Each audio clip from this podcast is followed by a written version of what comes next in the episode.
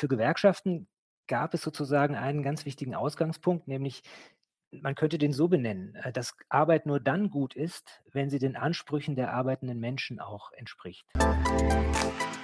Ähm, was wir sehen können in unseren Daten ist, dass die Beschäftigten, die Homeoffice machen, ähm, das häufig oder überwiegend ähm, als ein Zugewinn an Selbstbestimmungsmöglichkeiten verstehen. Das wäre aus gewerkschaftlicher Perspektive sozusagen die optimistische Sicht. Ähm, Unternehmen sind sozusagen stärker unter Druck, auch den Wünschen und Ansprüchen der Beschäftigten entgegenzukommen. Der Düsseldorfer HR-Podcast mit Professor Stefan Süß von der Heinrich-Heine-Universität. Herzlich willkommen zum Düsseldorfer HR-Podcast. Wie viel Zeit verbringen Sie, liebe Hörerinnen, lieber Hörer, eigentlich mit bzw. bei der Arbeit? Ich nehme an, dass das viele Stunden am Tag und in der Woche sein werden. Umso wichtiger ist es ja, dass Sie Ihre Arbeit als gut, als adäquat, als zufriedenstellend wahrnehmen und beschreiben würden. Aber fühlen Sie sich bei der Arbeit eigentlich immer wohl? Sind Sie der Auffassung, dass Ihre Arbeit gut ist, nicht nur inhaltlich, sondern auch was die Rahmenbedingungen angeht? Ich spreche heute mit einem Mann, der sich intensiv damit beschäftigt, was eigentlich gute Arbeit ist und diese auch erklärbar und messbar macht. Mein Name ist Stefan Süß und ich begrüße meinen heutigen Gast, Herrn Dr. Rolf Schmucker, der beim Deutschen Gewerkschaftsbund in Berlin zuständig ist für die Definition und Messung guter Arbeit. Herzlich willkommen im Düsseldorfer HR Podcast, lieber Herr Schmucker. Hallo Herr Süß, vielen Dank für die Einladung. Ich freue mich, dass ich dabei sein darf. Ja, sehr gerne. Äh, Rolf Schmucker ist promovierter Sozialwissenschaftler. Er leitet das Institut DGB Index Gute Arbeit diese etwas sperrige Bezeichnung werden wir gleich noch etwas aufarbeiten, was das eigentlich ist, was sie eigentlich machen. Und dieses Institut wurde im Jahr 2013 unter dem Dach des DGB Bundesvorstands in Berlin gegründet. Sie machen eine jährliche Repräsentativumfrage äh, und messen dabei mit bestimmten Daten die Qualität der Arbeitsbedingungen der Beschäftigten in Deutschland. Zunächst einmal, lieber Herr Schmucker, wie kommt man eigentlich zum DGB und vor allem, wie kommt man zu der Aufgabe, sich mit der Ermittlung dessen, was gute Arbeit ist, zu befassen? Mit dem Thema gute Arbeit bin ich eigentlich das erste Mal intensiver in Kontakt gekommen, als ich an der Universität Bielefeld als wissenschaftlicher Mitarbeiter tätig war, dort an der Fakultät für Gesundheitswissenschaften. Äh, und dort habe ich mich mit der Frage beschäftigt, wie Arbeit, wie Arbeitsbedingungen eigentlich mit dem Gesundheitszustand der Beschäftigten zusammenhängen. Ähm, das war damals noch für mich noch relativ neu, aber ist natürlich ein Feld, was relativ gut erforscht ist, auch wo es relativ viele Erkenntnisse gibt. Ähm, und da ging es um die Frage, wie lässt sich Arbeit eigentlich gesundheitsgerecht gestalten? Also nicht nur darum, dass sie den Menschen nicht krank macht, sondern auch äh, auf eine Art und Weise, dass sie sogar der Gesundheit der Beschäftigten förderlich sein kann. Ähm, die Re Realität sieht leider häufig etwas anders aus. Wir haben in, in vielen Bereichen äh, der Arbeitswelt belastende Arbeitsbedingungen. Ähm, das heißt, Arbeitsbedingungen, die dann mit einem erhöhten Krankheitsrisiko einhergehen. Ähm, da standen in der Vergangenheit vor allem äh, körperliche äh, Belastungen und damit verbunden Muskel- und Skeletterkrankungen im Mittelpunkt. In den letzten hm, zwei Jahrzehnten, würde ich sagen, hat sich das etwas verschoben. Die körperlichen Belastungen sind nicht verschwunden aus der Arbeitswelt, aber sehr stark in den Vordergrund gerückt sind psychische Belastungen, äh, also Stress, könnte man sagen, äh, kurz gefasst, äh, die dann häufig mit Erschöpfung, Burnout oder depressiven Störungen verbunden sind. Ähm, das war der Hintergrund im Grunde genommen, mit dem ich dann angefangen hatte, mich mit dem Thema Arbeit intensiver zu beschäftigen. Das Thema ist natürlich deshalb ähm, so interessant, weil es für die Lebensqualität von Millionen von Menschen so wichtig ist. Ähm, unter anderem auch für die eigene. Und man fängt dann auch an, über die eigene Arbeit, wie arbeite ich eigentlich, unter welchen Bedingungen nachzudenken. Ähm, also da werden sehr viele Themen berührt, von der Ergonomie bis zur Betriebskultur. Das fand ich spannend und ähm, als sich dann die Möglichkeit ergeben hat für mich, beim Deutschen Gewerkschaftsbund mich nun hauptsächlich mit diesem Thema von guter Arbeit und Arbeitsgestaltung zu beschäftigen, äh, habe ich die gerne ergriffen. Ja, das ist ja interessant und Sie haben damit im Prinzip schon Kriterien genannt, an denen Sie gute Arbeit bemessen können. Ich würde es nochmal äh, gerne nachfragen, was ist denn für Sie bzw. auch den DGB gute Arbeit? Vermutlich ist die Definition guter Arbeit ja irgendwie perspektivenabhängig und Sie werden eher die Perspektive der Beschäftigten einnehmen für Ihre Definition. Aber was ist gute Arbeit? Welche Kriterien muss gute Arbeit erfüllen? Vielleicht neben dem Kriterium, dass sie gesundheitsförderlich oder zumindest nicht gesundheitsschädlich ist. Ähm, das war natürlich äh, so die wichtigste Frage, auch die Ausgangsfrage, die äh, am Beginn dieses Projektes auch stand. Ähm, und da gab es ähm, im Grunde genommen zwei Bezüge. Also Sie hatten erwähnt, dass es auch eine Frage der Perspektive ist, das ist richtig.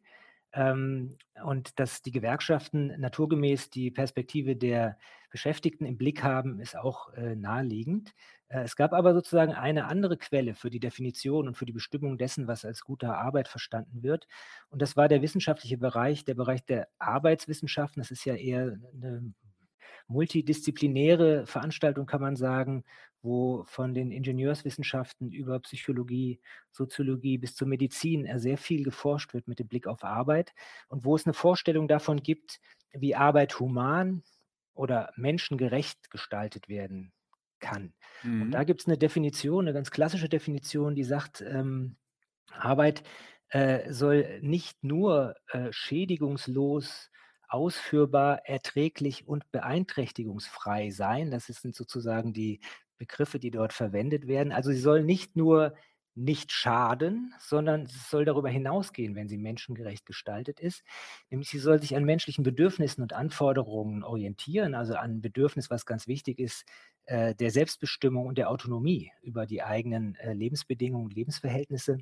Und dementsprechend haben die Arbeitswissenschaften schon sehr lange als ein Kriterium für humane Arbeit auch solche Aspekte benannt wie Handlungsspielräume in der Arbeit zu besitzen, die eigenen Fähigkeiten entfalten und weiterentwickeln zu können, äh, in Kooperation mit anderen Menschen zu arbeiten und letztlich auch seine eigene Persönlichkeit weiterentwickeln zu können. Das war eine Quelle für die Definition von guter Arbeit, das, was schon im wissenschaftlichen Kontext äh, da ist, an Wissen, an Definitionen über menschengerechte Arbeit. Aber, und das ist der zweite Punkt, ähm, und da komme ich wieder sozusagen auf die Perspektive auch zurück, die Sie angesprochen hatten, für Gewerkschaften gab es sozusagen einen ganz wichtigen Ausgangspunkt, nämlich man könnte den so benennen, äh, dass Arbeit nur dann gut ist, wenn sie den Ansprüchen der arbeitenden Menschen auch entspricht. Das war so ein Grundgedanke und das äh, liegt auch dem ganzen Projekt DGB-Index guter Arbeit zugrunde. Also, hm, oder anders gesagt, ähm, eine Arbeit, ähm, bei der der arbeitende Mensch in der Situation sagt, ähm, ich habe hier mit verschiedensten Dingen Probleme, es läuft nicht gut, ich fühle mich belastet oder sonst etwas, kann man nicht als gut bezeichnen. Mhm.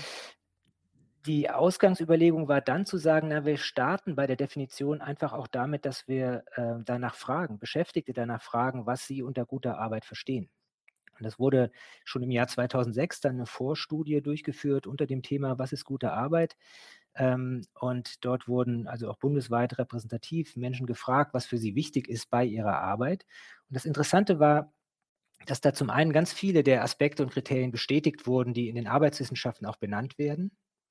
Also angefangen von der gesundheitsgerechten Gestaltung äh, bis hin zu den äh, Fähigkeiten, die man weiterentwickeln und einbringen möchte, bis hin zu guten sozialen Beziehungen in der Arbeit.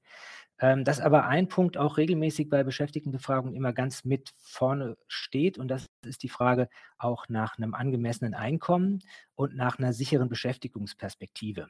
Und diese letzten beiden Punkte ähm, sind in der Arbeitswissenschaft eher so ein bisschen stiefmütterlich behandelt. Äh, und für Gewerkschaften sind sie aber natürlich auch ganz wichtige Punkte und für die Beschäftigten offensichtlich natürlich auch ganz wichtige Punkte.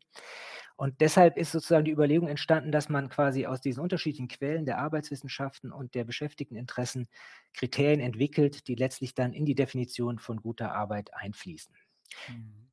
Kurz gesagt, äh, es sind eine ganze Reihe von Indikatoren, die wir in der Befragung erheben, aber aufgeteilt ist es letztlich auf die drei Themenfelder, die eine Rolle spielen, nämlich einmal die Frage der Ressourcen in der Arbeit, also sozusagen das, was meine Arbeit mir alles geben kann für meine Persönlichkeit, für meine Entwicklung, für meine Weiterentwicklung, für meine Perspektiven, für soziale Unterstützung, für Wertschätzung.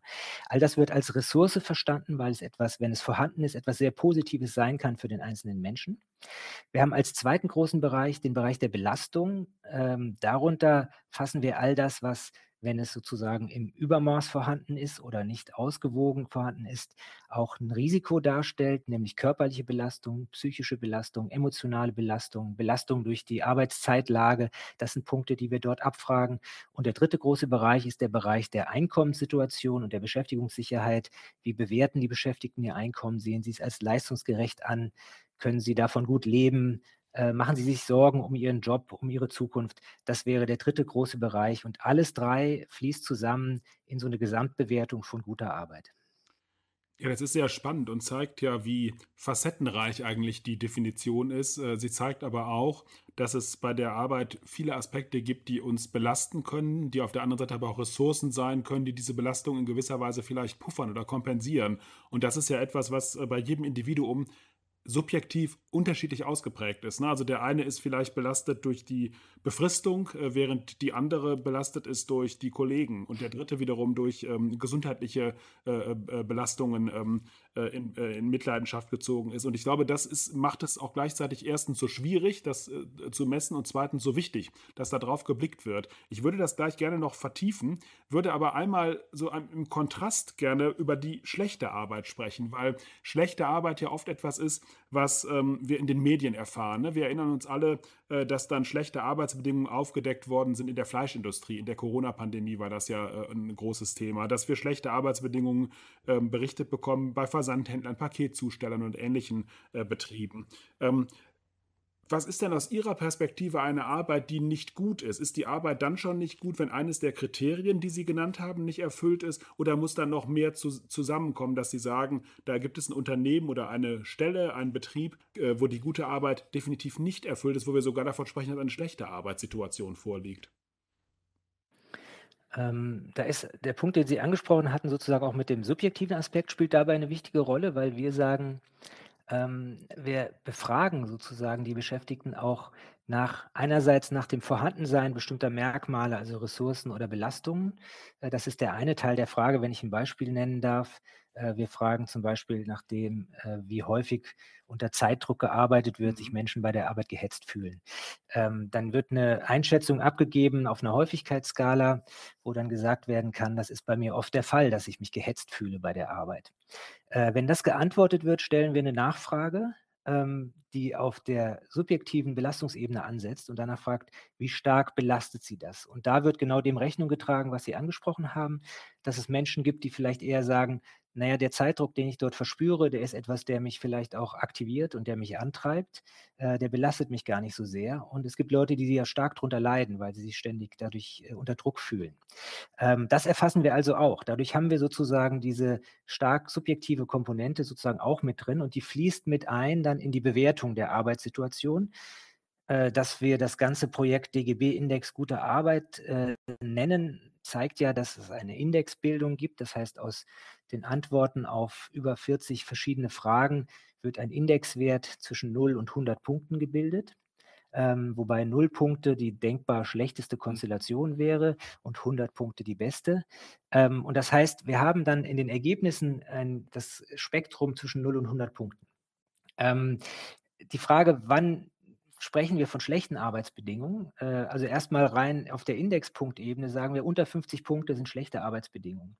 Warum ist das so? Ähm, die Festlegung wurde deshalb so getroffen, weil man im Durchschnitt sagen kann, wer unter 50 Punkten liegt, hat in den drei Bereichen Ressourcen, Belastungen, Einkommen und Sicherheit erstmal eine relativ schlechte Ausstattung und er fühlt sich subjektiv belastet ähm, dann fällt man unter 50 Punkte.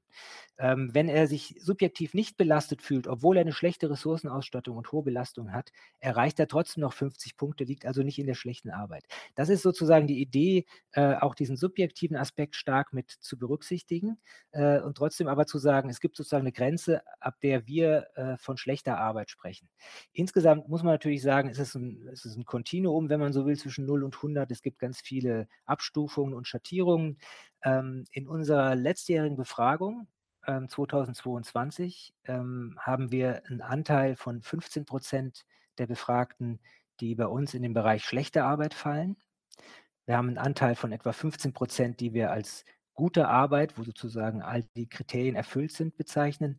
Und dann entsprechend 70 Prozent, die sich über den mittleren Bereich verteilen, wo also sozusagen die äh, ja, die Probleme oder die Handlungsbedarfe sozusagen dann auch sehr unterschiedlich ausgeprägt sind und auch sehr differenziert ausgeprägt sind, weil es ganz unterschiedliche Konstellationen gibt.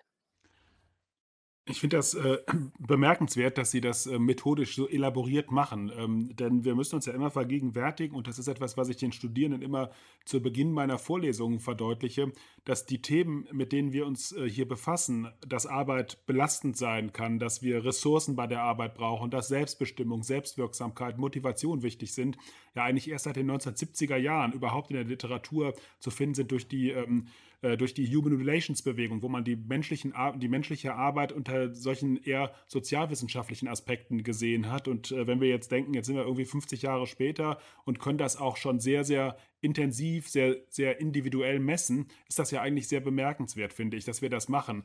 Obwohl das natürlich total notwendig und richtig ist, ähm, dass wir in einem ja doch sehr fortschrittlichen, entwickelten Industriestaat ähm, uns mit diesen Dingen beschäftigen. Also finde ich methodisch ähm, äh, sehr bemerkenswert und äh, so wie ich das beurteilen kann, auch, glaube ich, sehr, sehr gut gemacht. Ich hätte sonst noch danach gefragt, mit welchen Methoden Sie arbeiten. Das haben Sie gerade schon, haben Sie gerade schon ein bisschen beschrieben. Also Sie machen, wenn ich es richtig zusammenfassen darf, eine Befragung ähm, äh, mit, äh, bei Beschäftigten, die dann angeben, was sie subjektiv, wie sie bestimmte Arbeitsbedingungen subjektiv einschätzen und tragen damit ja auch der Tatsache Rechnung, dass das jeder unterschiedlich einschätzt ähm, was den, der eine ist belastet, während die andere durch eine bestimmte Bedingung nicht belastet ist. Ich glaube, das ist so richtig zusammengefasst, oder? Also das passiert im Prinzip durch Befragungen von Beschäftigten. Das ist richtig, genau. Wir machen das einmal im Jahr. Ähm, die Befragung besteht, wie gesagt, aus einem Kern von, es sind 42 Fragen genau, die dann die verschiedenen Aspekte abbilden und in die Indexbildung mit einfließen. Darüber hinaus natürlich viele soziodemografische Informationen, die erhoben werden und dann dazu, dazu teilweise noch ähm, zusätzliche Themen, die wir Jahr für Jahr festlegen. Äh, es ist eine telefonische Befragung, die bundesweit durchgeführt wird. Die äh, Repräsentativität äh, der Stichprobe wird über eine Zufallsauswahl sichergestellt. Mhm. Das heißt, ähm, unter der Annahme, dass jeder Mensch telefonisch erreichbar ist auf die eine oder andere Art, werden Zufallsnummern äh, generiert äh, und die Menschen angerufen und gebeten, sich an der Befragung zu beteiligen. Befragt werden nur, das ist vielleicht wichtig dazu zu sagen, abhängig Beschäftigte. Es ist also keine äh, Datengrundlage für selbstständige Beschäftigung. Ähm, aber für abhängig Beschäftigte mit einer wöchentlichen Stundenzahl von mindestens zehn Stunden, das ist noch ein anderes Kriterium für die Teilnahme, haben wir äh, repräsentative Daten, äh, die wir insgesamt jetzt schon seit 2007 erheben, also schon über einen relativ langen Zeitraum. Ja, da werde ich später nochmal drauf zurückkommen. Also die Frage, was Sie da an Veränderung vielleicht beobachten können.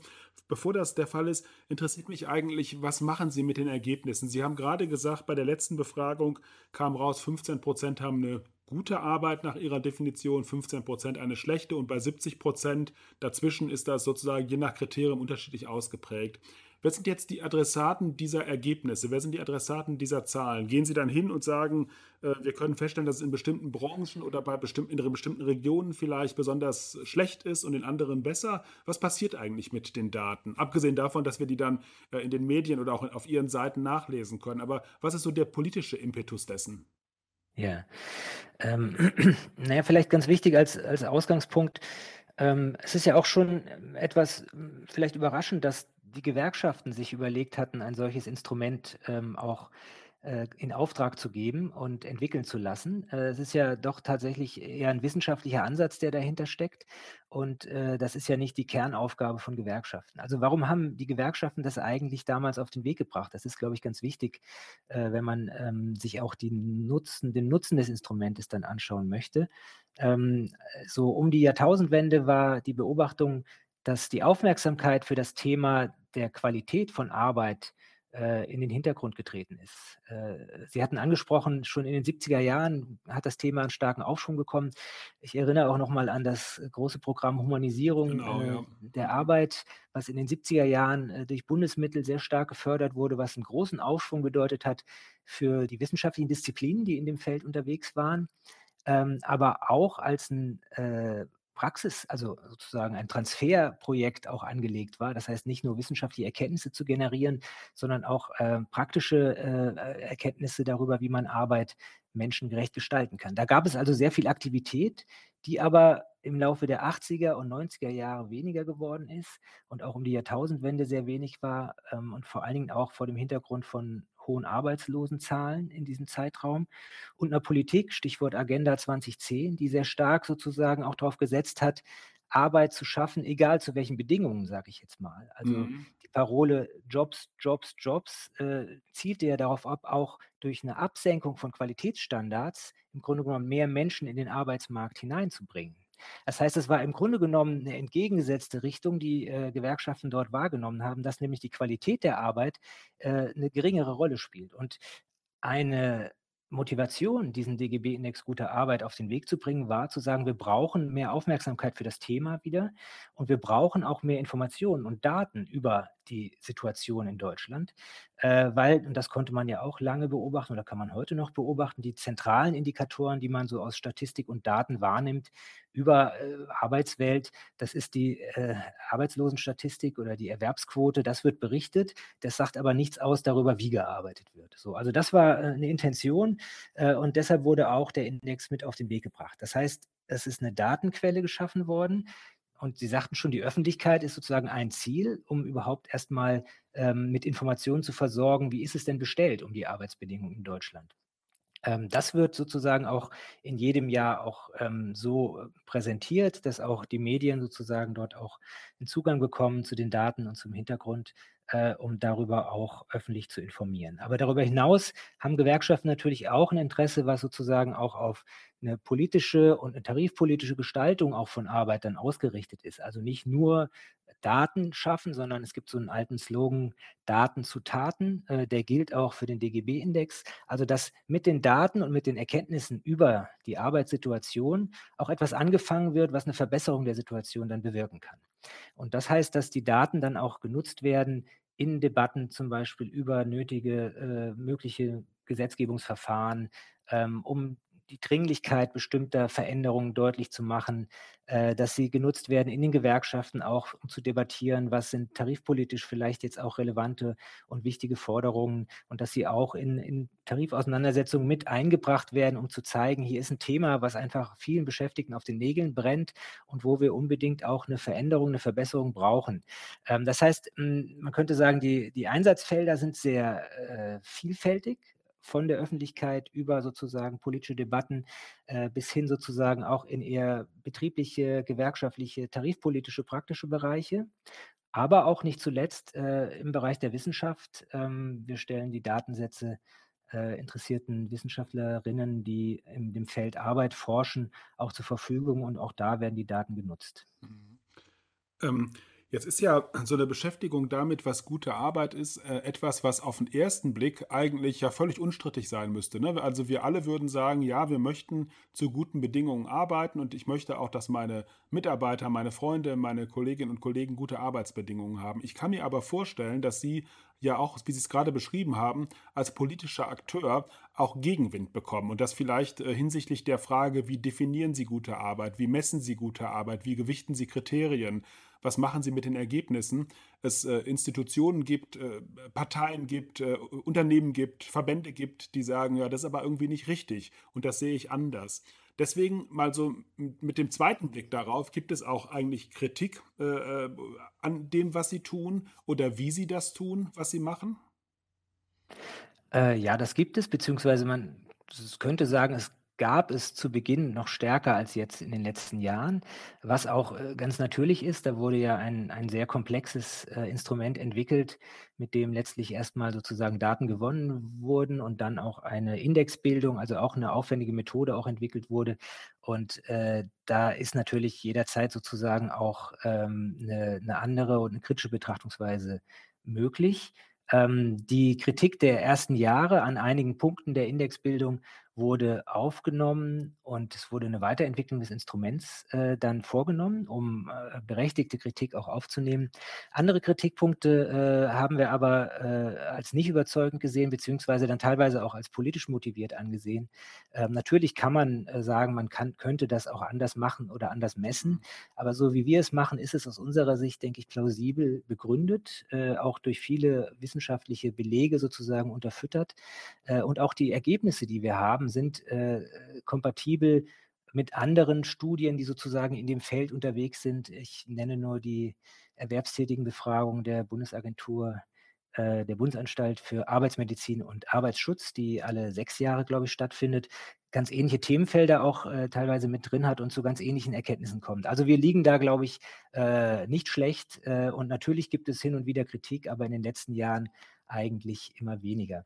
Ähm, ein Punkt, auf den ich da noch eingehen möchte, das ist die Frage, Sie hatten es schon gesagt, als politischer Akteur bewegt man sich natürlich dann nochmal in einem anderen Feld, als wenn man als Wissenschaftler unterwegs ist und seine wissenschaftlichen Ergebnisse vorstellt. Und das ist was, was wir natürlich auch äh, sozusagen äh, erleben oder wo wir ein Teil davon sind, wenn wir ein Thema ähm, aus den Daten heraus sozusagen auch unterstreichen und die Bedeutung eines Themas unterstreichen, ähm, ich nehme mal das Thema der psychischen Belastung etwa, was in den letzten Jahren ja eine große Rolle gespielt hat. Und äh, belegen, dass äh, wir äh, doch einen großen Teil von Beschäftigten haben, die unter großem Stress regelmäßig arbeiten, äh, dann ähm, ruft das, sage ich mal, äh, bei Arbeitgeberverbänden häufig die Reaktion hervor, erstmal zu sagen, äh, ach, ihr übertreibt doch, das ist alles gar nicht so schlimm.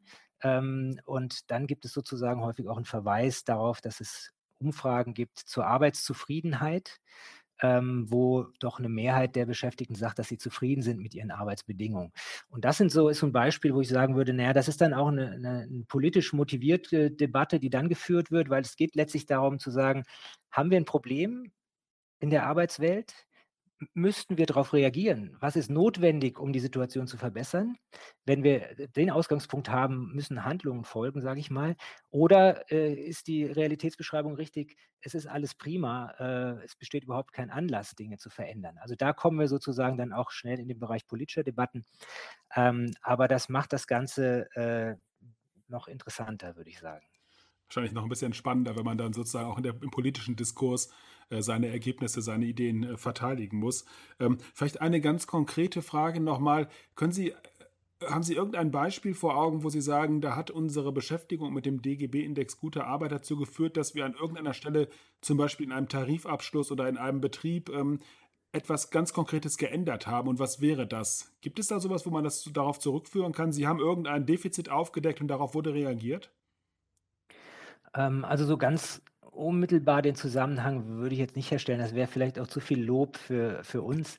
Ähm, ich glaube, dass wir äh, an verschiedenen Stellen Themen ganz gut aufbringen und mit Daten unterstützen, die dann genutzt werden können. Ich würde einen Bereich mal benennen, der in den letzten Jahren ja auch eine große Aufmerksamkeit bekommen hat.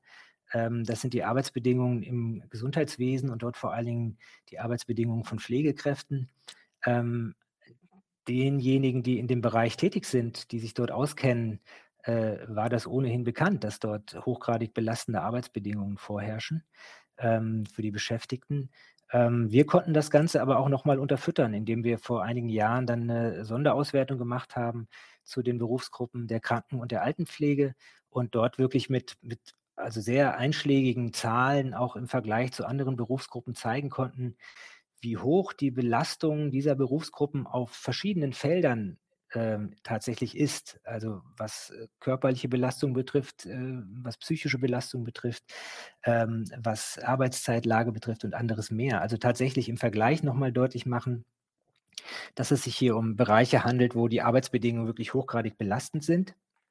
Und diese Veröffentlichung ist nicht nur von den Gewerkschaften, natürlich von Verdi auch auch stark genutzt worden, um auf das Problem aufmerksam zu machen, aber, äh, nach meiner Wahrnehmung auch in in vielen anderen Bereichen wahrgenommen worden, weil sie einfach noch mal mit Daten sozusagen das auch belegt hat, was man vorher irgendwie ahnte oder vielleicht auch schon wusste, aber noch nicht so richtig belegen konnte. Ähm, seitdem ist in den letzten Jahren viel passiert und da möchte ich sagen, das hat nicht, äh, wesentlich äh, oder nicht ausschließlich äh, mit unseren Daten zu tun. Aber unsere Daten sind dann auch ein Teil von mh, hm, so einer, mh, hm, ja, ich würde sagen, Mobilisierung oder Aktivierung dann auch zu einem Thema gewesen, was ja bis heute noch läuft und nicht abgeschlossen ist. Es gibt auch aktuell wieder Tarifauseinandersetzungen, wo es um die Arbeitsbedingungen in der Pflege geht. Aber da konnten wir, denke ich, einen kleinen Beitrag auch zu leisten.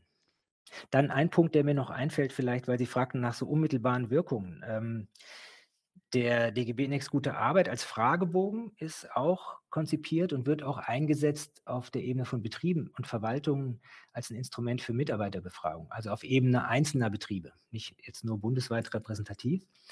Ähm, und das ist auch ein spannendes Feld, äh, ist jetzt nochmal ein bisschen anderer Fokus, aber ist ein spannendes Feld, ähm, weil wir dort äh, sehen können, dass wenn so eine Befragung gut durchgeführt wird, wenn sie sozusagen gut begleitet wird, es tatsächlich auch zu ganz vielen konkreten Maßnahmen der Veränderung von Arbeit führen kann, weil so eine Befragung erstmal auch so ein Instrument ist, ein Hebel ist, um im Betrieb das Thema, wie arbeiten wir eigentlich, überhaupt erst zur Sprache zu bringen, weil da vorher oft gar kein Raum dafür da ist oder weil gar keiner sich für zuständig hält. Und da sehen wir an den betrieblichen Beispielen äh, häufig, dass unmittelbar infolge der Befragungsergebnisse gesagt wird, okay, wir müssen erstens, zweitens, drittens Dinge verändern, damit die Leute mit ihrer Arbeit äh, besser zurechtkommen und zufriedener sind. Das ist natürlich äh, sehr plausibel, dass das auf einer betrieblichen Ebene sehr viel schneller, sehr viel konkreter möglich ist als auf einer Bundesebene, wo man dann einen Durchschnittsbefund äh, am Ende präsentiert. Ähm, aber ich glaube, dass ein, also jedenfalls meiner Wahrnehmung auch ein wesentliche, eine wesentliche Errungenschaft eigentlich des DGB-Index gute Arbeit die ist, auf die Bedeutung von Arbeitsbedingungen generell aufmerksam zu machen, völlig unabhängig von der Ausprägung jetzt einer konkreten Befragung im Jahr 2022, 2021, 20 oder wann auch immer äh, man welche Ergebnisse hat. Aber dass man sagt, okay, wir rücken dieses Thema der Arbeitsbedingungen überhaupt in den Mittelpunkt, in den Vordergrund und gucken, wie die denn ausgeprägt sind. Und das leitet mich ähm, über zu einer Frage, die ich vorhin schon im Kopf hatte, aber ein bisschen zurückgestellt habe. Ähm, und zwar zu der Frage, wie hat sich das eigentlich entwickelt?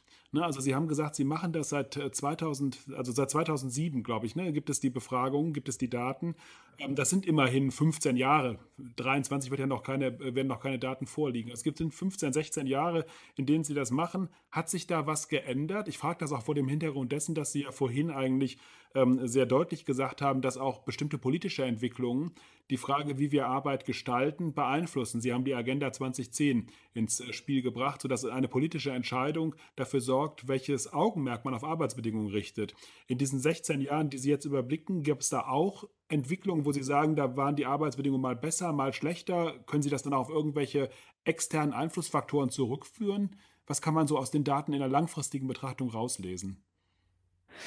Ähm, ja, das das ist nicht einfach, weil natürlich wir die Daten haben, aber sozusagen nicht, äh, immer den unmittelbaren Bezug sozusagen zu möglichen kausalen Zusammenhängen, woran Veränderungen liegen. Aber also zum einen muss man sagen, wir hatten, ähm, äh, die schon erwähnte Weiterentwicklung des Instruments 2011, ähm, Fragen also seit 2012 mit dem identischen Fragebogen. Das heißt, ab dem Zeitpunkt ist die Vergleichbarkeit gegeben ähm, auch jetzt schon über äh, mehr als zehn Jahre. Und wenn wir uns den Zeitraum betrachten, dann sehen wir ähm, insgesamt äh, im Durchschnitt eine leichte Verbesserung der Indexwerte. Okay. Ähm, mhm. Das ist also sozusagen nicht jetzt nicht dramatisch. Eine Lehre, die wir daraus gezogen haben, ist, dass, was ja auch eigentlich wenig überraschend ist, dass sich in der Arbeitswelt, gerade wenn man sozusagen eine Grundgesamtheit von zwischen 30 und 40 Millionen abhängig Beschäftigten vor Augen hat, die Dinge nicht von heute auf morgen verändern, sondern dass es eher langsame, schrittweise Veränderungen sind, die dort äh, stattfinden. Das heißt, äh, mhm. große Sprünge äh, jetzt vom einen zum nächsten Jahr können wir nicht beobachten. Was wir aber sehen, ist, wie gesagt, äh, in den vergangenen zehn Jahren eine leichte Verbesserung der Indexwerte. Ähm, und der Bereich, in dem wir die stärkste Verbesserung beobachten können, ist der Bereich der Beschäftigungssicherheit. Ähm, das ist der Bereich, der verglichen mit 2012 ähm, dann doch ein ganzes Stück besser bewertet wird heute. Ähm, und da ist natürlich sozusagen jetzt die Frage, woran liegt es? Äh, wir würden das in Verbindung bringen mit den äh, doch relativ positiven Arbeitsmarktentwicklungen äh, in den vergangenen zehn Jahren. Wir haben ja selbst äh, jetzt unter Bedingungen von äh, Corona, äh, aktuell von, von Krieg und Energiekrise ja immer noch einen relativ stabilen Arbeitsmarkt, äh, teilweise einen, Arbeitskräfte- oder Fachkräftemangel. Äh, und das, äh, so unsere Interpretation, ähm, spiegelt sich auch wieder in den Einschätzungen der Befragten, wenn man sie danach fragt, machen sie sich Sorge, ihren Arbeitsplatz zu verlieren oder machen sie sich Sorgen um ihre berufliche Zukunft? Äh, da haben wir also tatsächlich deutlich, die deutlichste Positiventwicklung über die letzten zehn Jahre.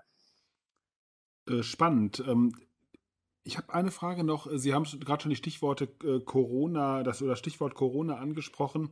Ähm, was ist da so Ihre Wahrnehmung? Was hat die Pandemie mit der Qualität von Arbeit gemacht? Viele von uns arbeiten seit der Pandemie viel stärker äh, im Homeoffice, als es davor äh, der Fall war. Das macht was mit Kommunikation, das macht macht aber auch was mit, ähm, Arbeitsergonomie und solchen Dingen. Können Sie da schon was zu sagen, wie die Pandemie unser Arbeiten verändert hat, verbessert, verschlechtert? Gibt's da Hypothesen? Ähm, ja, also ich würde erst mal sagen, also kurzfristig, äh, auch während der Hochphasen der Pandemie war es natürlich erst mal für viele Beschäftigtengruppen 'ne starke Belastung, 'ne zusätzliche Belastung, äh, die durch die Anforderungen des Infektionsschutzes hervorgerufen wurden, durch die Veränderungen, die notwendig wurden, durch die Vermeidung von Kontakten. Ähm, und das Interessante in dem Punkt, ähm, wo ich mir noch nicht sicher bin, ob das auch noch für die Zukunft trägt, ist aber, dass wir für einen kurzen Moment, ähm, 'ne größere Aufmerksamkeit hatten für Arbeitsbedingungen Nämlich weil wir festgestellt haben oder weil viele Menschen vielleicht auch erstmals wahrgenommen haben, unter welch schlechten Bedingungen Gruppen arbeiten, die dann als systemrelevant, also offiziell als systemrelevant klassifiziert wurden. Äh, da ist die die Pflege ja nur ein Bereich, aber man kann den den Einzelhandel nehmen oder Logistik oder andere Bereiche. Hm, Beschäftigte, die trotz Pandemie den Laden am Laufen gehalten haben. Sie hatten die Fleischindustrie vorhin genannt, äh, als 'n besonders drastisches Beispiel, ähm, die also maßgeblich dazu beitragen, dass gesellschaftliches Leben weiter funktionieren konnte, wo man aber nach und nach festgestellt hat, äh, hoppla, die arbeiten ja also unter sehr bescheidenen Bedingungen, äh, in dem Bereich, angefangen von der Bezahlung, aber auch über Arbeitszeiten und andere Belastungssituationen. Es gab das Klatschen auf den Balkons, äh, vor allen Dingen für die Beschäftigten im Gesundheitswesen. Das war erst mal 'n kurzfristiger Ausdruck von Wertschätzung. Die entscheidende Frage, die damit verbunden ist, ist: Trägt das jetzt auch nach dem Ende der Pandemie, sage ich jetzt mal, trägt das auch noch weiter insofern, dass unsere Aufmerksamkeit für die Frage, wie arbeiten die Menschen eigentlich und auch und grade in so systemrelevanten Bereichen auch, ähm, jetzt in Zukunft vielleicht noch mal aufmerksamer wahrgenommen wird und dort auch mit mehr ähm, ja, mit mehr Vehemenz und Nachdruck auf 'ne Veränderung auch eingegangen wird. Dann wäre das zumindest ein positiver Aspekt, äh, der Pandemie. Denn die Pandemie hat ja auch gezeigt, ähm, das war auch aus meiner Sicht ein wichtiger Punkt, ähm, wie ungleich auch die Bedingungen in der Arbeitswelt, äh, geschaffen sind. Äh, da komme ich jetzt auch auf den Punkt, den Sie angesprochen haben, Stichwort mobiles Arbeiten, Verlagerung der Arbeit ins Homeoffice. Auch das war ja nur für einen Teil der Beschäftigten möglich. Das heißt, da war schon auch 'ne 'ne Art von Spaltung sichtbar geworden. Die einen sind weiter in den Betrieb gegangen, ähm, die anderen sind zu Hause geblieben. Ähm, und, äh, das Thema wird uns auch jetzt ja weiterhin sozusagen verfolgen. Wie gehen wir damit um, dass wir so große Ungleichheiten auch in der Arbeitswelt haben? Ähm, was Homeoffice und Veränderungen betrifft, die damit verbunden sind da haben wir auch schon einiges uns angeschaut in unseren Daten. Hm, wir hatten auch schon, ähm, verschiedene Zusatzfragen dazu gestellt. Ich glaube tatsächlich, dass es auch 'n ein sehr weitgehender grundsätzlicher Wandel von Arbeit dort im Gange ist, ähm, wo wir vielleicht noch gar nicht genau absehen können, was sich dadurch alles verändert. Ähm, was wir sehen können in unseren Daten ist, dass die Beschäftigten, die Homeoffice machen, ähm, das häufig oder überwiegend ähm, als 'n Zugewinn an Selbstbestimmungsmöglichkeiten verstehen. Also, die Möglichkeit, äh, zu entscheiden, wo man arbeitet und auch stärker zu entscheiden, wann man arbeitet, etwas ist, was sehr positiv wertgeschätzt wird, ähm, was man ja auch, äh, äh, subjektiv auch gut nachvollziehen kann, denke ich. Gleichzeitig, und das ist sozusagen der Punkt, der für die Arbeitsgestaltung jetzt die Herausforderung bedeutet, äh, können wir in den Daten sehen, dass, äh, Beschäftigte, die mobil arbeiten, die von zu Hause aus arbeiten, deutlich häufiger entgrenzt arbeiten. Also, entgrenzt nicht nur auf den Ort, sondern auch auf die Arbeitszeit bezogen. Und das ist wiederum aus der Perspektive von humaner Arbeit ein ein kritischer Punkt, weil wir feststellen können, dass, ähm, Arbeitszeiten, die belastend sind oder auch gesundheitlich riskant sind, stärker ausgeprägt sind bei Beschäftigten, die von zu Hause aus arbeiten. Es fängt an sozusagen bei 'ner Ausdehnung von Arbeitszeiten auf, äh, Bereiche, die eigentlich der Freizeit vorbehalten sein sollten, 'ne Erreichbarkeit außerhalb der normalen Arbeitszeiten, stärkeren höheren Anteil an unbezahlten Überstunden und 'n höheren Anteil an überlangen Arbeitszeiten von mehr als 48 Stunden pro Woche. Das finden wir alles deutlich häufiger bei denen, die auch von zu Hause aus arbeiten. Ähm, und das ist für die Arbeitsgestaltung, ähm, natürlich 'ne 'ne Vorau äh, 'ne Herausforderung, äh, weil wir sehen, dass auch diese Menschen häufiger sagen, sie können nicht mehr abschalten von der Arbeit, kriegen in der Freizeit den Kopf nicht mehr frei, müssen an die Arbeit denken. Äh, die Erholungsmöglichkeiten sind eingeschränkt. Und das steht natürlich sozusagen dem dem Leitbild guter Arbeit, gesunder Arbeit auch dann doch wieder deutlich entgegen. Wir hatten das äh, in einer der ersten Folgen des Podcasts äh, im letzten Jahr, äh, das Thema Homeoffice ja auch beleuchtet. Mit, mit Dr. René Schmoll habe ich darüber gesprochen, mit dem zusammen ich da einige Studien auch zugemacht habe. Und es kamen ähnliche Befunde raus und man muss sich, glaube ich, immer wieder vergegenwärtigen, äh, dass das Homeoffice äh, oder das Arbeiten im Homeoffice oder das mobile Arbeiten natürlich das Potenzial hat, die Belegschaft zu spalten. Einerseits gibt es äh, Personen, die können überhaupt nicht im Homeoffice arbeiten, weil sie sozusagen im Betrieb erforderlich sind. Andere haben aber auch im Homeoffice gar keine guten Arbeitsbedingungen, per se schon nicht. Ne? Also wir denken ja oft an das Homeoffice mit einem schönen Arbeitszimmer und einem ergonomischen Schreibtisch und Stuhl. Das ist aber ja nicht die Realität in vielen Fällen. Ähm, und das ist sicherlich dann der Punkt, wo äh, schlechte Arbeitsbedingungen ähm, passieren können und das Thema der Entgrenzung. Da fällt mir nur immer zu ein, dass ja das Thema der Pausenzeiten und der äh, Länge der Arbeitszeiten äh, zwar rechtlich geregelt ist, aber arbeitsmedizinische Ursprünge hat, sozusagen, dass man sagt, okay, nach einer bestimmten Zeit ist eine Pause notwendig. Und wir alle wissen leider auch oft bei uns selbst, aber auch eben aus Studien, dass wir in der mobilen Arbeit viel weniger darauf achten als in der Arbeit im Betrieb. Und das ist in der Tat, glaube ich, etwas, was dauerhaft die Frage, was eine gute Arbeit ist, äh, berühren wird, wenn wir woanders arbeiten und weit weniger auf solche Dinge achten, als es vielleicht im Betrieb äh, der Fall ist. Vielleicht am Rande, ich war neulich bei einer ähm, äh, Veranstaltung der Hans-Böckler-Stiftung, äh, bei der Betriebsräte genau darüber diskutiert haben, wie diese Situation äh, ist. Und äh, da gab es eigentlich zwei Fraktionen. Die einen haben gesagt, naja, das müssen wir alles regeln und möglichst klar regeln, damit auch kleinteilig regeln. Und die anderen haben gesagt, das müssen die Leute irgendwie selber entscheiden. Und ich glaube, das ist genau der Punkt, ähm, wo man sich die Frage stellt, kann man da an so einer neuen Situation, mehr mobile Arbeit, wirklich alles regeln, damit auch die eigentlich guten Regelungen auch in dieser Situation greifen? Oder muss man irgendwann auf die vielleicht Vernunft und auch irgendwo den Selbstschutz der, der Leute achten? Wie, wie würden Sie das einschätzen? Also wer ist da eigentlich der Akteur, der da eingreift? Kann da irgendjemand eingreifen, der Staat, der Betrieb? Oder ist das am Ende meine Entscheidung, wann und wo ich arbeite? Hm, ja, ich denke, es ist wie in anderen Bereichen auch, dass es ähm, im Grunde genommen, es braucht, es braucht eine Form von Rahmengestaltung, von Rahmensetzung, äh, um eben den Wildwuchs zu vermeiden, den wir äh, in den letzten Jahren teilweise auch durch das, durch das ganz schnelle Wechseln in, den, in das Homeoffice auch erlebt haben. Ähm, und unsere Vorstellung jetzt von Seiten des DGB aus ist die, dass der Gesetzgeber im Grunde genommen äh, eine Art von Gestaltungsrahmen äh, setzen kann und sollte, in dem zumindest erstmal überhaupt diese Art des Arbeitens äh, irgendwie rechtlich greifbar wird und definiert wird. Das ist ja momentan in so einer Grauzone, das kommt äh, wo häufig, vor, ja. Hm. ja. genau, wo häufig auch dann äh, die betrieblichen Akteure gar nicht genau wissen, wo sie das verorten sollen. Es gibt den, den klassischen Begriff der Telearbeit, der auch im, im Gesetz und in, äh, in der Bildschirmarbeitsverordnung definiert ist und so weiter. Ähm, da gibt es klare Regeln, aber mein Eindruck ist, ähm, mit dem Aufkommen der mobilen Arbeit wird die Telearbeit verschwinden, äh, weil kein Unternehmen mehr sich äh, die Arbeit macht, den Aufwand betreibt, so einen Telearbeitsplatz einzurichten mit all den Vorgaben, wenn es auch einfacher geht.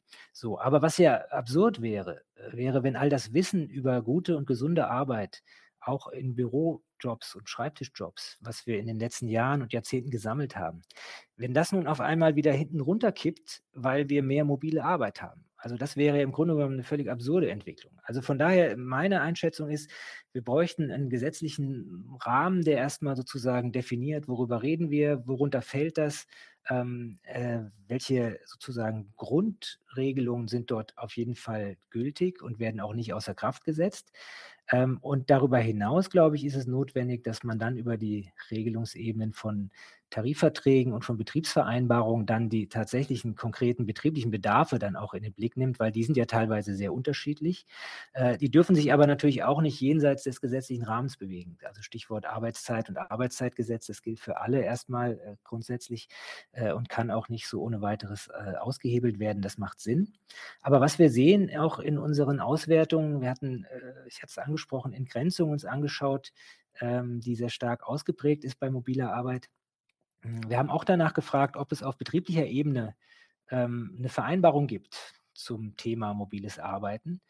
Und wir können dort einen Zusammenhang sehen, dass dort, wo Beschäftigte gesagt haben, ja, bei uns gibt es eine betriebliche Vereinbarung, in der das Thema angesprochen ist, dass dort ähm, das Ausmaß an Entgrenzung schon wieder deutlich geringer ausfällt. Also das ist mhm. aus unserer Sicht auch ein deutlicher Indikator, dass es notwendig ist, sich auf betrieblicher Ebene überhaupt erstmal mit solchen Fragen und Themen zu beschäftigen. Also mit der Frage, wie arbeiten wir denn zu Hause? Was sind sozusagen dort die Dinge, die wir vermeiden wollen und vermeiden sollten? Das ist ganz wichtig.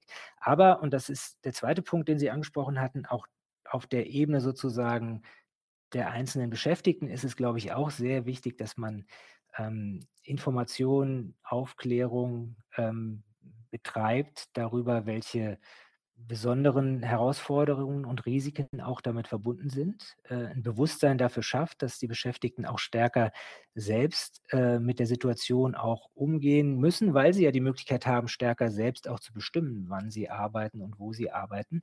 Und dass man dort das Bewusstsein dafür schärft, ähm, worauf zu achten ist, wenn man eben zum Beispiel gesundheitliche Folgen, äh, negative gesundheitliche Folgen vermeiden möchte.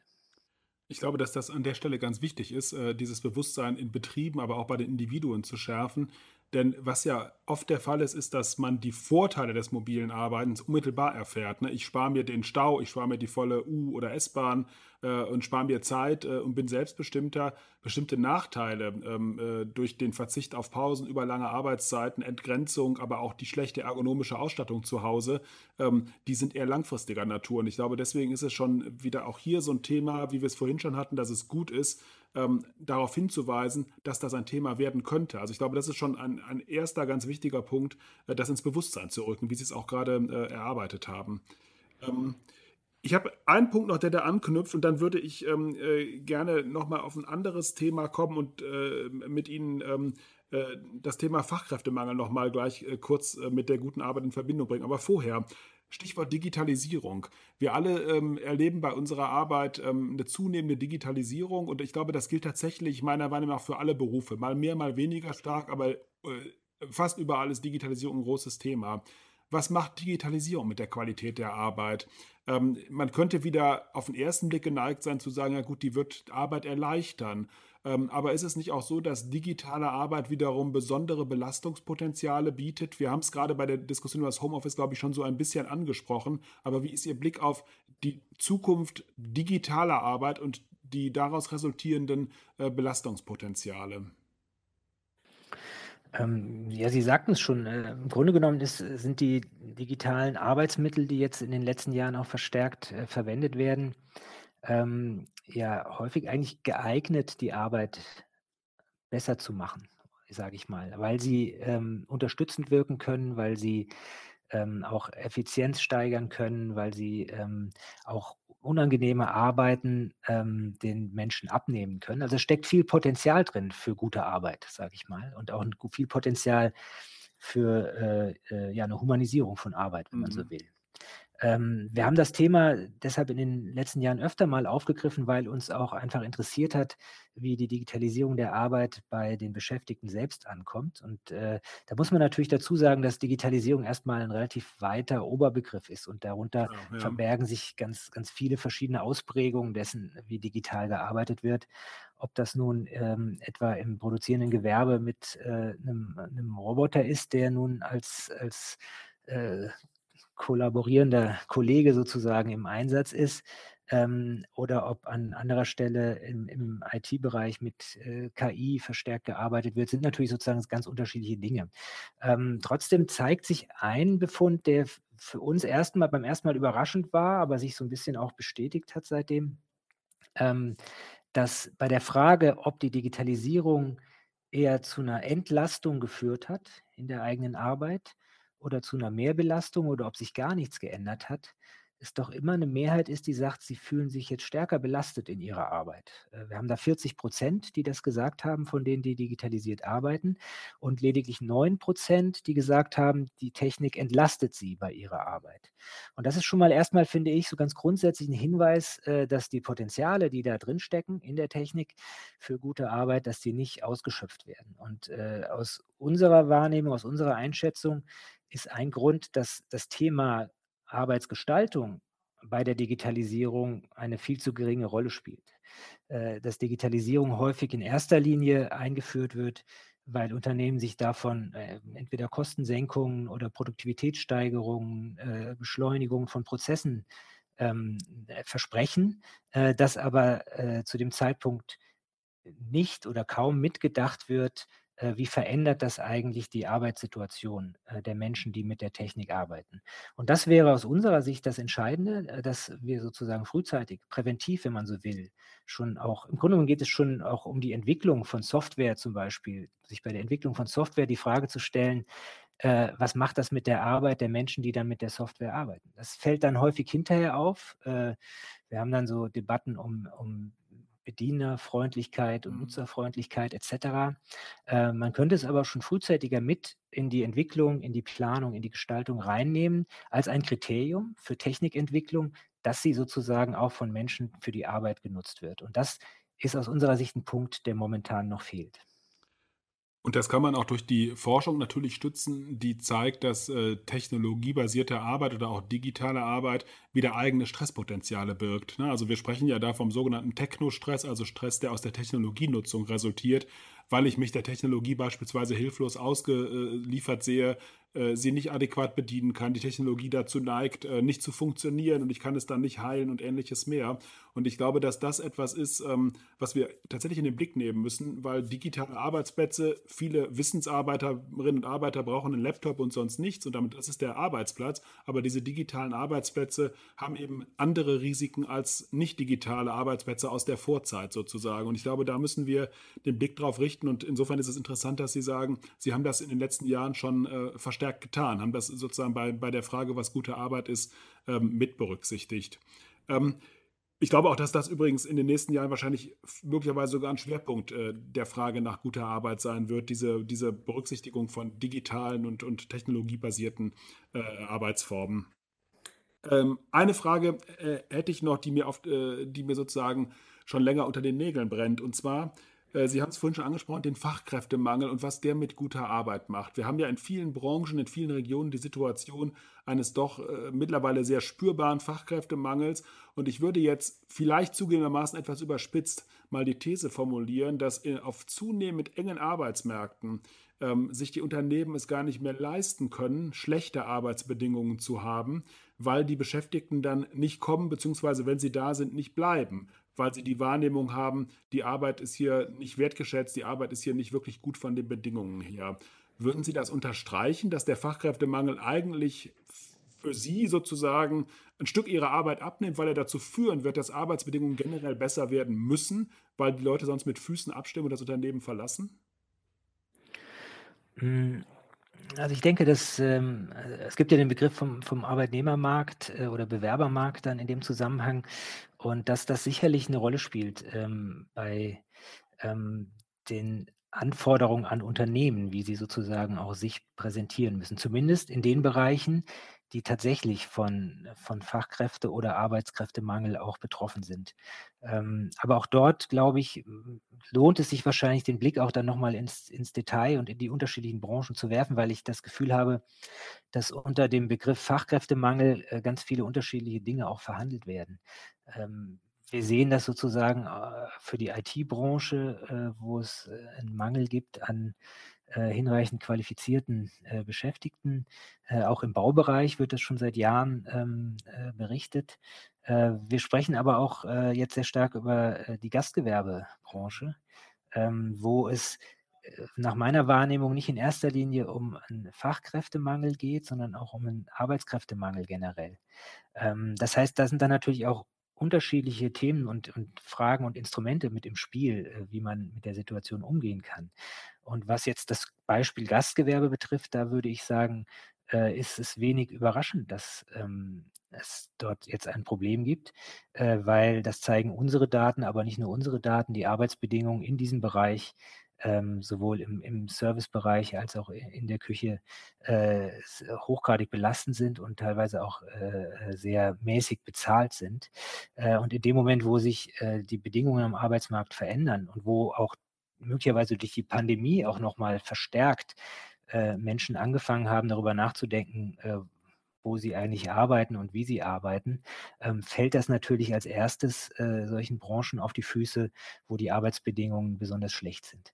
Ähm, dann wäre sozusagen der Hebel, äh, glaube ich, ganz stark auch über Fragen des Einkommens. Da ist auch ein bisschen was passiert an einigen Stellen über Fragen des Einkommens, aber auch der sonstigen Arbeitsbedingungen zu kommen und zu sagen, ähm, bei uns ist sozusagen die Möglichkeit, auch gute Arbeit anzubieten im Gastgewerbe. Also das ist ja der Punkt, der uns wichtig ist. Ne? Wir, wir, sehen natürlich, wie vielfältig der Arbeitsmarkt ist und wie vielfältig die Anforderungen sind, die an die Beschäftigten gestellt werden. Aber der Grundgedanke von guter Arbeit ist ja, dass damit Kriterien verbunden sind, die sich auf alle Tätigkeiten anwenden lassen. Das heißt, dass auch im Bereich des Gastgewerbes die Anforderungen gelten, dass die Menschen Selbstbestimmungsmöglichkeiten haben, dass sie Gestaltungsmöglichkeiten haben in ihrer Arbeit, dass sie sich weiterentwickeln können. Dass das, dieser Anspruch nicht aufgegeben wird, sondern dass es notwendig ist, sich Gedanken zu machen, wie kann man das in dem Bereich auch anbieten, dass die Menschen sozusagen auch sehen, ich habe hier einen Job, der ist interessant und abwechslungsreich und eröffnet mir auch Perspektiven.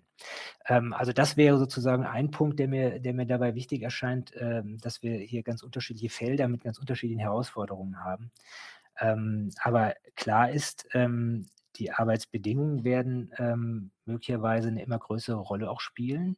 Und äh, ja, das wäre aus gewerkschaftlicher Perspektive sozusagen die optimistische Sicht. Ähm, Unternehmen sind sozusagen stärker unter Druck, auch den Wünschen und Ansprüchen der Beschäftigten entgegenzukommen. Ja, das war äh, jetzt eigentlich schon ein, ein schöner Abschluss äh, des Podcasts, weil wir damit etwas in die Zukunft geguckt haben. Äh, wie wird sich das äh, Thema Arbeit, gute Arbeit äh, mit dem Thema Verfügbarkeit von Fachkräften oder generell von Arbeitskräften in Verbindung setzen? Was wird das sozusagen zukünftig machen? Ich würde dennoch eine letzte Frage stellen wollen, ähm, und zwar Sie als Experte, was gute Arbeit anbelangt, einmal bitten einzuschätzen, wie sich Ihrer Prognose nach Arbeit und Qualität von Arbeit in den nächsten Jahren entwickeln werden. Ähm, sehen Sie Entwicklungen, die kritisch sind, wo wir ein besonderes Augenmerk drauf haben müssen? Oder überwiegt der Grund zum Optimismus, wie es jetzt gerade in der letzten Antwort der Fall war? Das greift, glaube ich, auch nochmal die letzten Themen, die wir besprochen haben, so ein bisschen zusammen. Aber wie würden Sie das so abschließend einschätzen? Wie entwickelt sich unser aller Arbeit in den nächsten Jahren? Wobei ich weiß, unser aller Arbeit ist äh, jetzt grob vereinfacht, weil einfach Arbeit so verschieden ist. Aber vielleicht trotzdem in so einer allgemeinen Sichtweise, wie, wie glauben Sie, entwickelt sich Arbeit? Mm, ja, das ist so jetzt so ein bisschen der Blick in die Glaskugel. Ich äh, bin da immer so ein bisschen vorsichtig, weil wir ja schon oft erlebt haben, wie sich Dinge in relativ kurzer Zeit dann doch noch in eine andere Richtung verschieben können. Aber erstmal würde ich sagen, äh, aus unserer Sicht äh, gibt es ein paar ganz grundlegende Veränderungen in Wirtschaft und Gesellschaft, ähm, die die Arbeitswelt auch nachhaltig hm, beeinflussen und betreffen. Äh, die Digitalisierung haben wir schon angesprochen, ähm, die in den letzten Jahren ja nochmal auch Fahrt aufgenommen hat. Und gerade die ganzen aktuellen Debatten um die Fähigkeiten, die Möglichkeiten von KI in der Arbeitswelt äh, zeigen ja, was da in der näheren Zukunft möglicherweise auch schon möglich ist. Ähm, auch mit Blick sozusagen auf die Frage ähm, auch von welche Tätigkeiten sind eigentlich möglicherweise ersetzbar in Zukunft ähm, durch KI ähm, und in welchen Bereichen brauchen wir sozusagen noch mehr Arbeitskräfte. Das könnte auch die ganze Debatte äh, um Fachkräftemangel auch nochmal ein bisschen durcheinanderwirbeln. Ähm, zweiter großer Bereich äh, ist äh, der Klimawandel und die Maßnahmen zum Klimaschutz. Also das, was wir als sozial ökologische Transformation beschreiben, als notwendige sozial-ökologische Transformation. Wir sehen ja seit einigen Jahren, äh, dass ganze Branchen entweder verschwinden wie die Braunkohle äh, oder aber einer grundlegenden Transformation ausgesetzt sind, wie in der Automobilindustrie und der daran hängenden Zulieferindustrie. Und dort sind natürlich auch große Herausforderungen äh, da, die ähm, sozusagen die Beschäftigungsperspektiven, die Geschäftsmodelle betreffen der Unternehmen, die die Qualifizierungsbedarfe betreffen und dementsprechend sozusagen die, die Notwendigkeiten der Weiterbildung von Beschäftigten.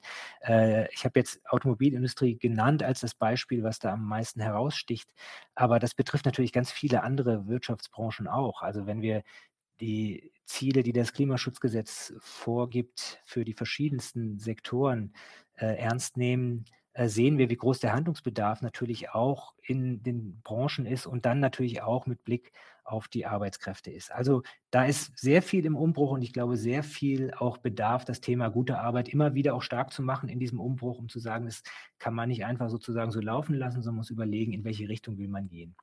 Ein letzter Punkt vielleicht nochmal auch anknüpfend an das, was wir eben schon angesprochen hatten, hm, weil ich gerade äh, auch auf die relativ aktuelle Diskussion hm, um die junge Generation und deren Ansprüche an Arbeit äh, nochmal gekommen bin. Ähm, die Frage, ähm, ob die jungen Menschen äh, keinen Bock auf Arbeit haben oder ähm, mehr Bock auf Arbeit haben sollten, ähm, äh, das sehe ich sozusagen als eine, als eine falsche Interpretation dessen, was wir dort haben an, an Debatten momentan. Ähm, es ist im Grunde genommen eine Diskreditierung von dem, was äh, dort teilweise an Ansprüchen an Arbeit und Leben formuliert wird. Ähm, das fing ja an schon, in, ich weiß gar nicht, ob das vor zwei Jahren war, mit diesem Begriff des Quiet Quitting, ähm, wo es darum ging, dass äh, Beschäftigte in den USA gesagt haben, ähm, sie wollen nicht mehr so arbeiten, äh, dass sie quasi ja, ohne, ohne dass das irgendwo vereinbart wäre, dem Unternehmen permanent zur Verfügung stehen, dass sie flexibel sind, dass sie Überstunden machen, dass sie immer mehr leisten, als eigentlich vereinbart ist. Das wurde als Quiet Quitting beschrieben. Aber dahinter steckte ja nicht der Anspruch, ich habe keinen Bock zu arbeiten, sondern dahinter steckte der Anspruch, ich möchte arbeiten und möchte eine sinnvolle und gute Arbeit, aber ich möchte nicht, dass die Arbeit mein ganzes Leben dominiert und dass sie sozusagen alles andere bestimmt, sondern ich habe neben der Arbeit auch noch ein Leben. Ähm, und das ist aus meiner Sicht ein ganz wichtiger Punkt. Äh, ich würde ihn, wie gesagt, auf keinen Fall diskreditieren wollen als kein Bock auf Arbeit, sondern ich würde ihn interpretieren als einen Anspruch an eine gute Arbeit, die Teil eines guten Lebens ist. Und wenn das sich auch tatsächlich in der jungen Generation, in der jüngeren Generation auch stärker verbreitet als ein Anspruch äh, an Arbeit und das in Verbindung auch mit einer Arbeitsmarktsituation, ähm, die sozusagen solche Forderungen auch zulässt, äh, dann sehe ich da durchaus einen optimistischen Ansatzpunkt, dass äh, wir in Zukunft mehr gute Arbeit bekommen könnten, als wir das heute haben. Ja, Sie haben, äh, als Sie in Ihr letztes Statement eingestiegen sind, lieber Herr Schmucker, gesagt, das ist eigentlich der Blick in die Glaskugel. Ich glaube, das war gar nicht die Glaskugel, sondern das war eigentlich eine sehr fundierte, sehr wissenschaftlich gestützte Zusammentragung all dessen, was mit der guten Arbeit aktuell und in Zukunft zusammenhängen kann und hat uns gleichzeitig gezeigt, worüber wir vielleicht heute gar nicht ausführlich genug gesprochen haben. Ne? Wir haben äh, gar nicht so ausführlich über das Thema Generationen gesprochen und die Ansprüche äh, von nachrückenden Generationen an die gute Arbeit. Ähm, was Sie jetzt gerade am Ende nochmal auch ähm, kurz hatten, ist das Thema Sinnhaftigkeit bei der Arbeit. Also kann ich der Arbeit einen Sinn entnehmen, der ja ausgesprochen wichtig dafür ist, dass ich da gerne hingehe, dass ich aber auch am Ende des Tages eine gute Leistung erbringe, wo dann ja auch das Unternehmen wieder davon profitiert. Ähm, und das ist ja auch stark in der Diskussion, also diese Frage nach der Sinnsuche bzw. des Sinnfindens bei der Arbeit.